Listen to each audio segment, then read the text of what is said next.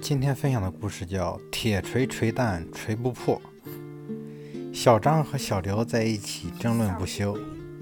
小张说：“铁锤锤蛋锤不破。”小刘说：“锤得破，锤不破。”小张坚持说。小刘不服气，拿起一个鸡蛋，用锤使劲锤下去，鸡蛋碎了，说：“这不是破了吗？”小张说：“蛋破了不假，可我说的是锤不破呀。小刘一听顿时无话可说了。小张利用语言的灵活性巧妙的转换了对象让小刘有理也变成没理了。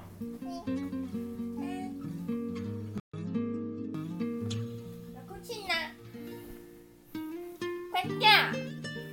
哎呀要睡觉啦吹不破。